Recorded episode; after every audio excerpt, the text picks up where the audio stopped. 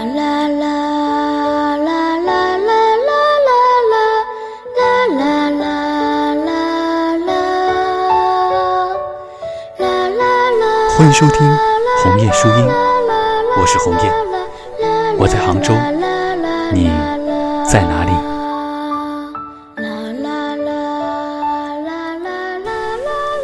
今天是二零一六年的三月八号，是一个特殊的节日。红艳在这里呢，祝天下所有的女孩、母亲们妇女节快乐。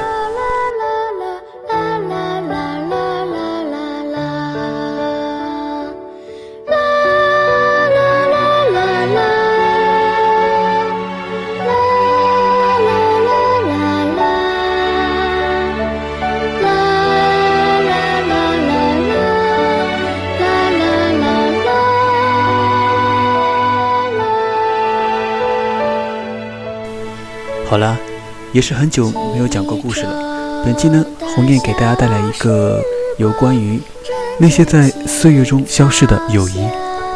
这篇文章呢，也是我前阵子在豆瓣上看到的。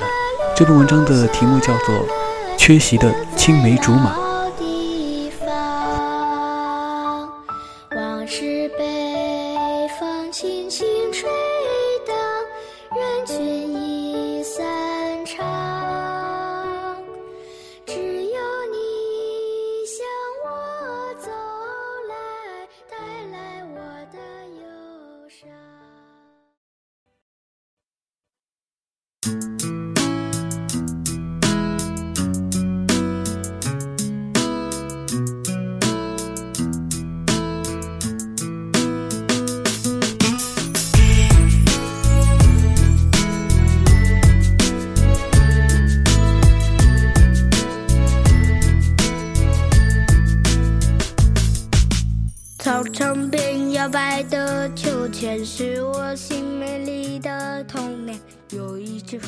曾飞到我身边。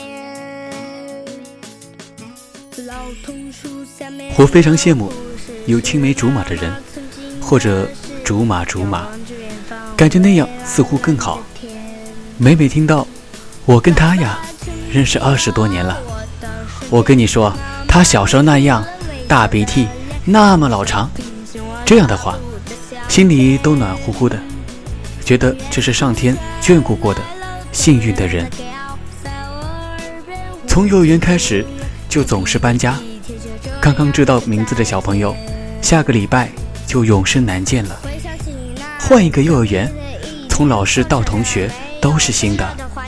站在中间自我介绍，感觉自己像装在透明玻璃罩子里展览。走一步撞一下，揉揉鼻子往前走，又撞。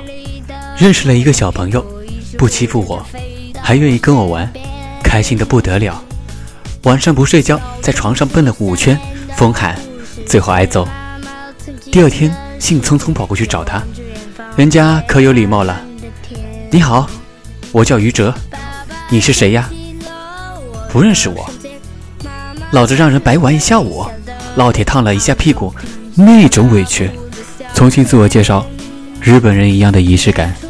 那天星期五，老师把我们领出去看表演，没完成。周末我又转园了。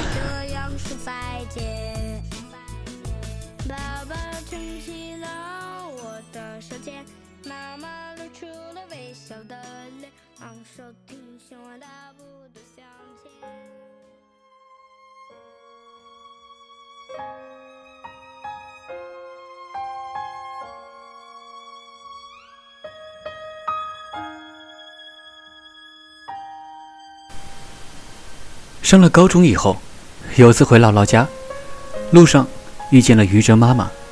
我妈热情地跟我介绍：“哎，这是于哲妈妈，妈妈小时候跟她一起长大的，可要好喽。”哎呀，于哲长这么高了，白白净净的，过来，让阿姨看看。然后于哲很不好意思地点头，冲我笑一下。很多年前，你好，我叫于哲，那种笑。很友好的，不认识我，我也点头笑了一下。上小学，交到一个好朋友，学习不很好，整天疯玩。我说我爸妈不在家，我没有钥匙回不去，他就很大方的领我回家。他妈妈死活留我吃顿晚饭。那段时间，我爸妈工作忙，如是三四次，于是请他们家吃饭，一来二去，两家处得很好，常常一起出来玩。我每天也心安理得的，放学就跑到他家写作业，你抄我，我抄你，抄完了一起玩小霸王。有时候。我妈在家，我也跑到她家去，觉得热闹。虽然屋子破了点，但有烟火气，不像我家冷冰冰。前后楼，有事找她就打开窗户大喊，没事也大喊。等着对面七楼的窗户探出一个干瘦的小脑袋，在盛夏的寂静中午进行小区广播式的毫无隐私的闲聊，折磨所有的邻居。我很喜欢她妈妈，特别漂亮。红红的嘴巴，笑起来向上一挑，日本艺妓一样的不动声色，又惊心动魄。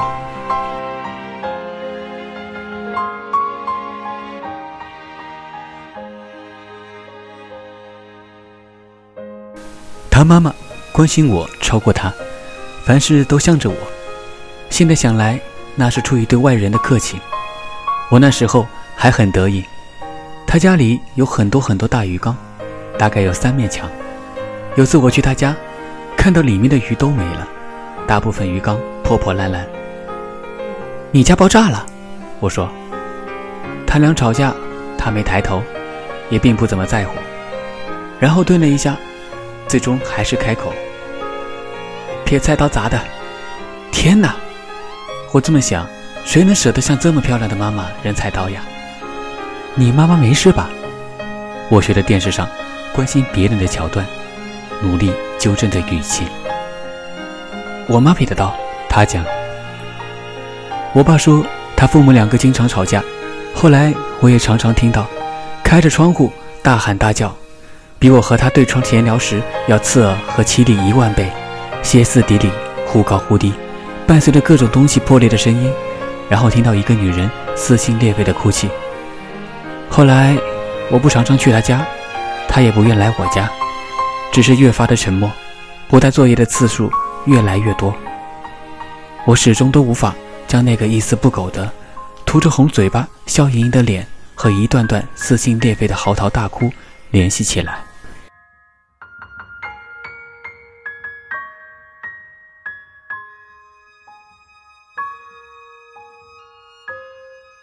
上了初中以后，没有分在一个班，接触变少。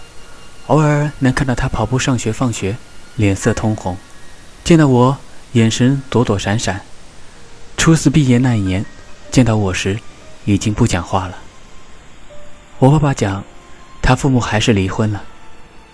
大学暑假的某天早上，我迎面看到他妈妈挽着一个男人，笑意盈盈的样子，稍稍渐老，红红的嘴巴往上一挑，还是很好看，很好看。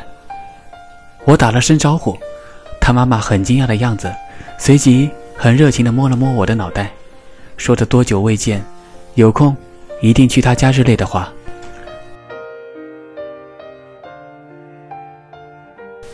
初中分在一个很差的班，女同学排着队怀孕，班主任隔三差五的崩溃，常常上课时警察来到我们班，把一个最近沉默寡言的小混混领走。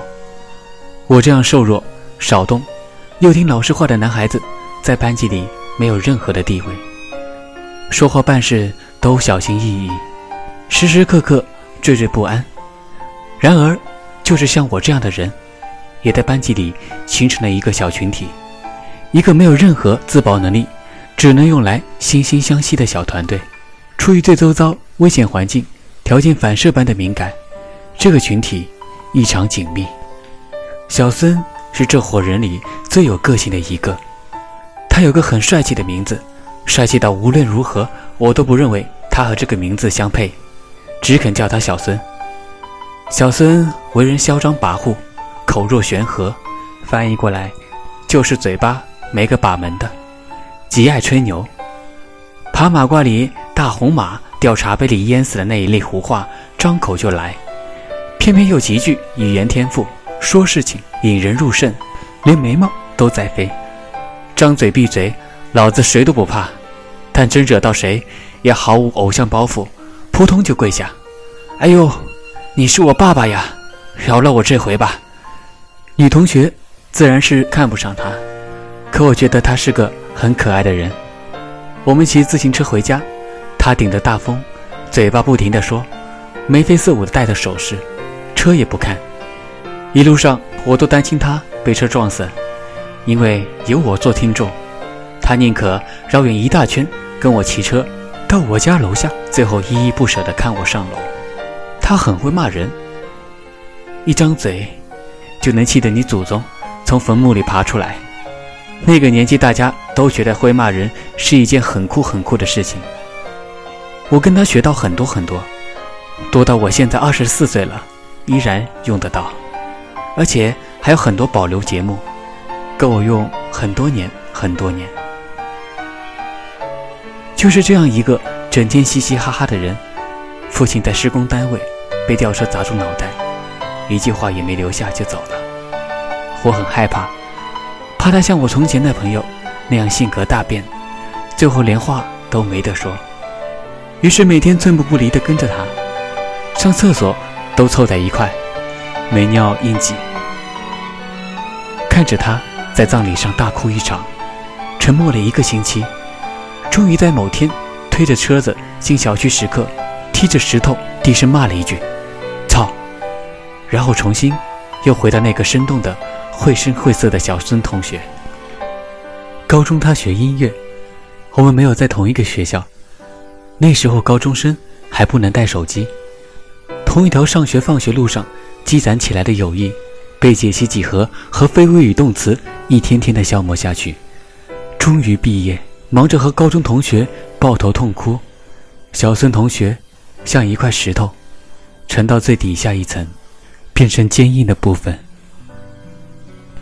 大学毕业那年，见到了一次初中同学们。当年叱咤风云的混混头，变成一个总是笑着的离过婚的孩子爸爸。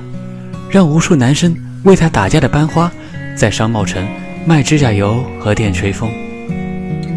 小娘娘腔出了国，已经可以大大方方的娘娘腔了。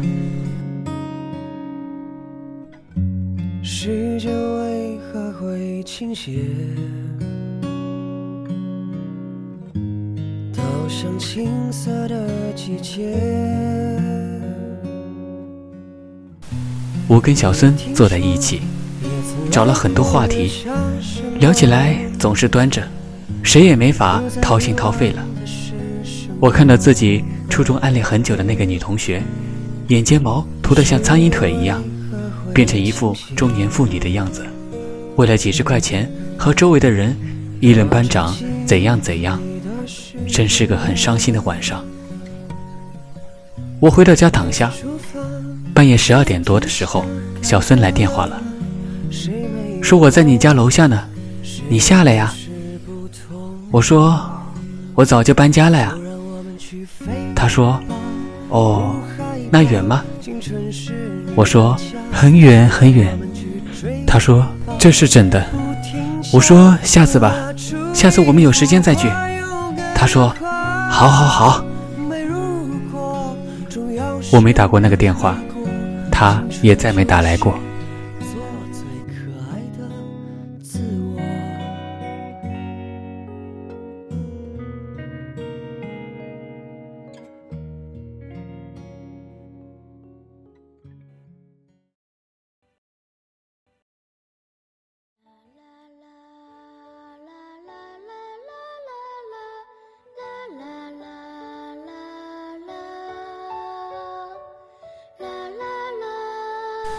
高中阶段，我终于认识了一群能把浓郁友谊延绵至今的人们，并且不出意外的话，大概会保持一生那么久。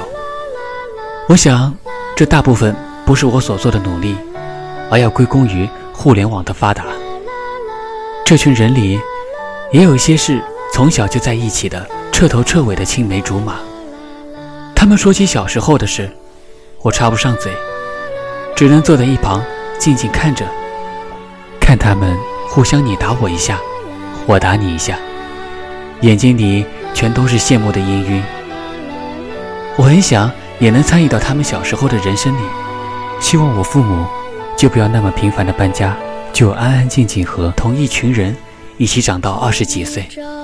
看女性朋友爱上混小子，然后在深夜里哭得上气不接下气；看男孩子处了小姑娘，被对方妈妈堵在家门口大骂，街坊四邻议论纷纷。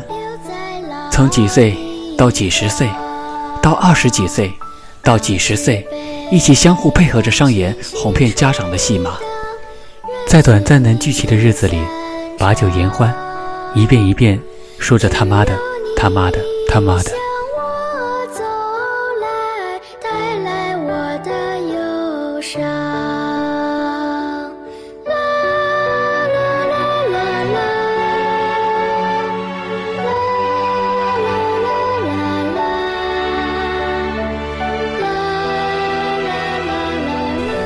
我想就是这样，人和人之间的感情的延伸，需要无数个鸡零狗碎的生活细节做支撑。茨威格那封陌生女人的来信，第一句是：“我想你不认识我，然而即便你读到的时候，我已经死了。我也打算把自己这不算漫长的一生，细细地向你诉说。”两个在现实里交集不大的人，倾诉感大于一切。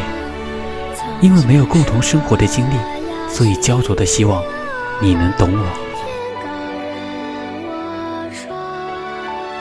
你懂我吗？你懂我吧？我说了这么多，就是想让你懂我。有了共同的故事，我们就是同谋了。在下一个人生无常来临之前，因为心里有着同样的部分，所以更能聚集起面对的勇气。冲散了以后，还能顺着某些不可思议的细枝末节，重新拼凑在一起。所以能一起长大，是件多么幸运又了不起的事。带着所有的心照不宣，胸有成竹的走到下一个地方去，在所有提到对方的瞬间，条件反射的说出：“他小时候大鼻涕那么老长。”心里是柔软的笑意。二零一六年。二月二十七。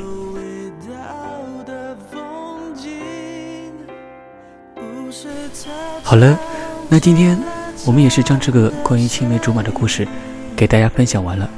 不知道你是否也会有一些感触呢？总之，鸿雁是感触挺深的。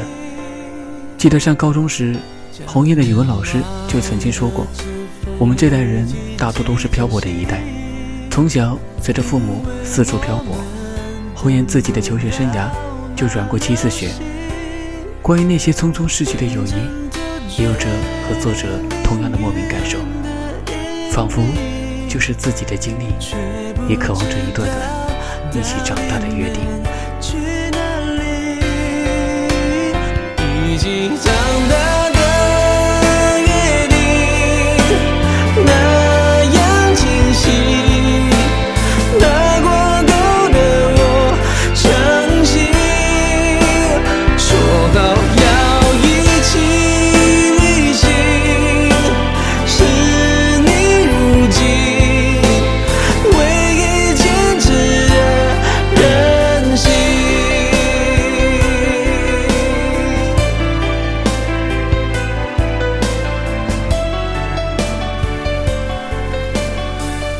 今天的故事，让我们伴随着这样一首好听的歌曲结束了，也是希望你能从今天的故事里有所收获吧。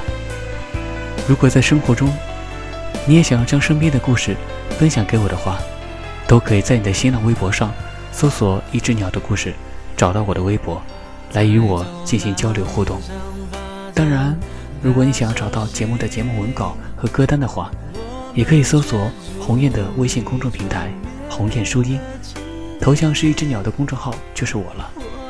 在鸿雁的微信公众号上，也会发布一些不一样的内容，更多好的音乐和文章与你一同分享。